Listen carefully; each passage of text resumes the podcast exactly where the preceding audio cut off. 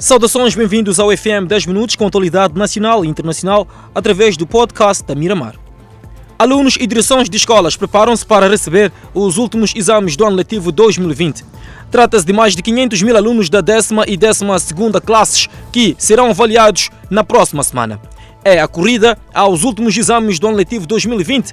Beatriz, aluna da 12 segunda classe na escola secundária da Matola, é uma das candidatas. Quem também está expectante são os alunos da décima classe. Alguns preferem continuar na escola para melhor preparação. As direções de escolas também preparam-se na Escola Secundária Estrela Vermelha, onde 774 alunos da décima classe serão submetidos a exames a partir desta segunda-feira. Já na Escola Secundária da Matola, Perto de 4 mil alunos da décima e décima segunda classes também são esperados aos exames. Os exames da décima e décima segunda classes vão decorrer em apenas uma época a partir desta segunda-feira em todo o país, onde serão avaliados mais de 500 mil alunos distribuídos em cerca de mil centros. Nadadores de clubes da cidade de Maputo vão disputar a Taça Naval já no próximo fim de semana. A primeira competição de natação do presente ano na cidade de Maputo não foi realizada na semana passada por previsão de mau tempo. O secretário-geral da Associação de Natação da cidade de Maputo, Caetano Ruben, assegura que as condições estão criadas para a disputa das provas a partir da sexta até domingo na piscina Raimundo Franice, depois da previsão do mau tempo. Disputa da taça naval em natação, prova com formato de nadador completo, mas que as distâncias serão relativamente maiores. Distâncias de meio fundo, com provas de 100 e 200 metros livre, 200 mariposa, costas e bruços, 400 livres e 400 estilos para os 13 anos e mais. Euletério Malat, treinador do clube de natação Golfinhos de Maputo, diz que os nadadores estão já concentrados para encarar a competição que vai ajudar os mesmos a ganharem ritmo competitivo para os próximos desafios da presente época. O clube vai participar com 21 nadadores. Disputa da taça naval com ausência de alguns clubes de natação na capital. Ficam igualmente de fora, com os mesmos motivos, os seguintes clubes de natação: Zimpeto, Ferroviário de Maputo e Escola Americana. Entretanto, Rui Xavier, coordenador técnico do Clube de Natação Tubarões de Maputo, revela a participação de 70 nadadores do clube que vão participar das competições. Na Taça Naval Tubarões de Maputo, atentos nos lugares do pódio. A taça naval que será disputada na piscina Raimundo Franice da Associação de Natação da cidade de Maputo vai contar com a participação de nadadores do Desportivo de Maputo, Clube Naval, Tubarões e Golfinhos de Maputo. A grande estreia da novela Gênesis supera a expectativa dos telespectadores que asseguraram não perder nenhum capítulo da superprodução que já está a ser exibida na Miramar, contando a história da criação do mundo. Uma estreia há muito aguardada. O primeiro capítulo da superprodução Gênesis é descrito como algo único que superou as expectativas do público em Moçambique. A nova novela, que já está a ser exibida na Miramar, é baseada no livro da Bíblia Gênesis e nos próximos dias vai contar a história da criação do mundo. O primeiro homem, Adão, e a primeira mulher, Eva, o grande dilúvio, a Torre de Babel, jornada de Abraão e chegando até o período da escravidão do povo hebreu no Egito.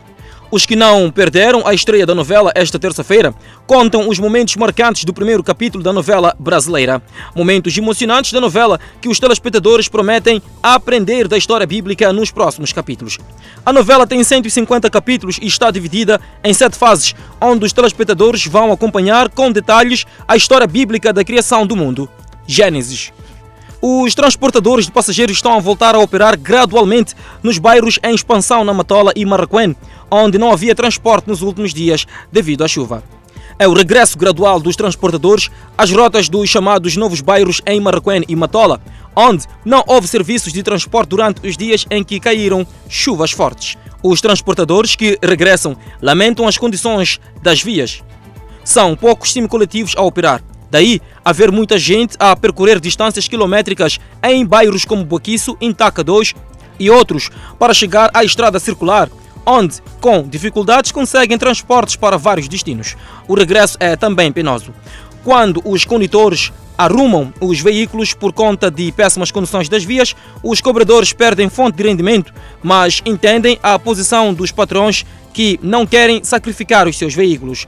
As horas de circulação dos transportes também mudaram.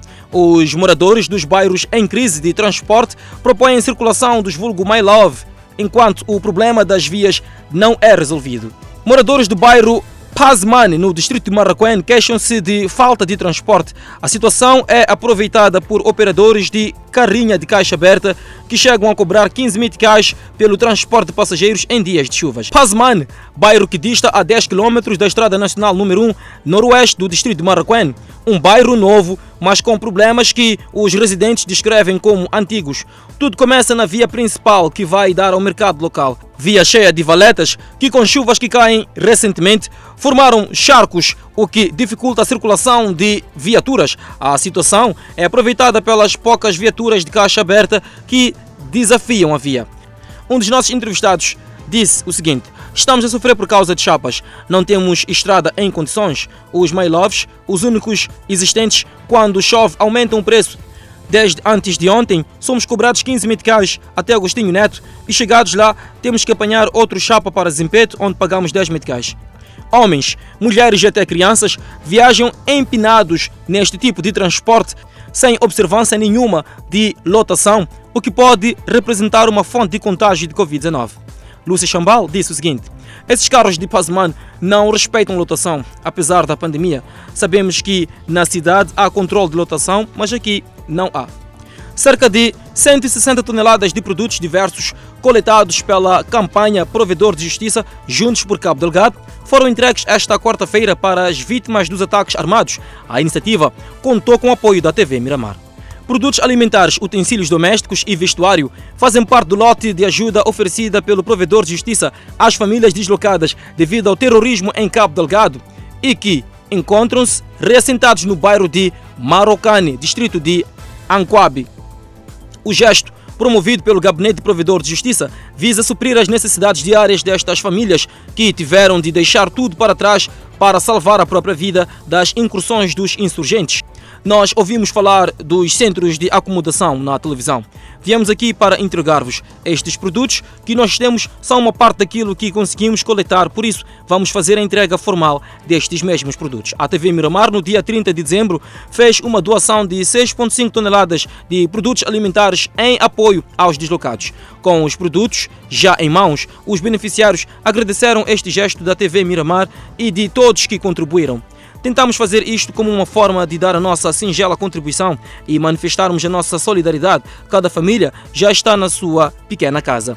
A campanha de provedor de justiça Juntos por Cabo Delgado foi lançada nos finais do ano passado e contou com o apoio de vários setores da sociedade. O setor da saúde em Nhambane está preocupado com o aumento de casos de hipertensão na camada juvenil. Segundo este responsável, ao contrário de que se verificava na altura em que a maior parte dos pacientes eram diagnosticados com hipertensão arterial, eram a população adulta, nos últimos dias há também registro de muitos jovens padecendo desta doença. O setor da saúde na Machis alerta a população da Machis sobre a necessidade de prevenção à contaminação das doenças, sobretudo nesta altura da pandemia da Covid-19.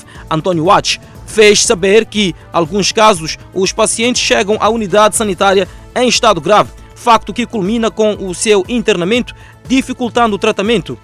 E lança apelo sobre medidas a tomar para reduzir o risco de exposição à doença.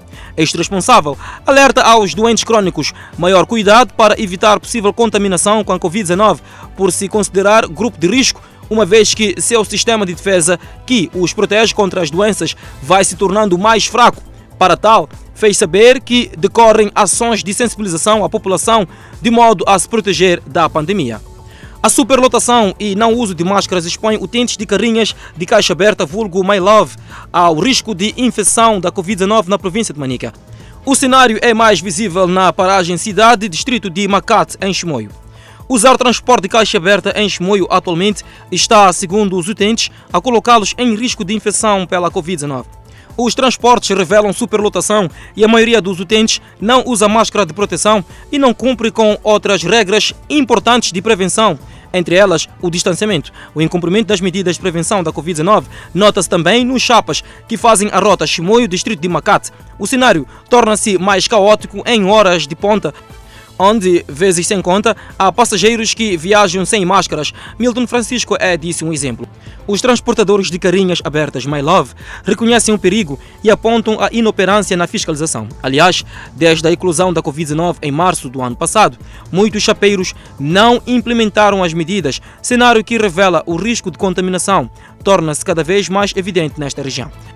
E é desta feita que chegamos ao ponto final de mais uma edição do FM 10 Minutos. Não deixe de acompanhar o desenvolvimento destas e outras notícias quando forem 19 horas 45 minutos no Fala Moçambique, comigo, Lamento Carlos, e a minha colega Adelaide Isabel. Grato de coração pela atenção dispensada.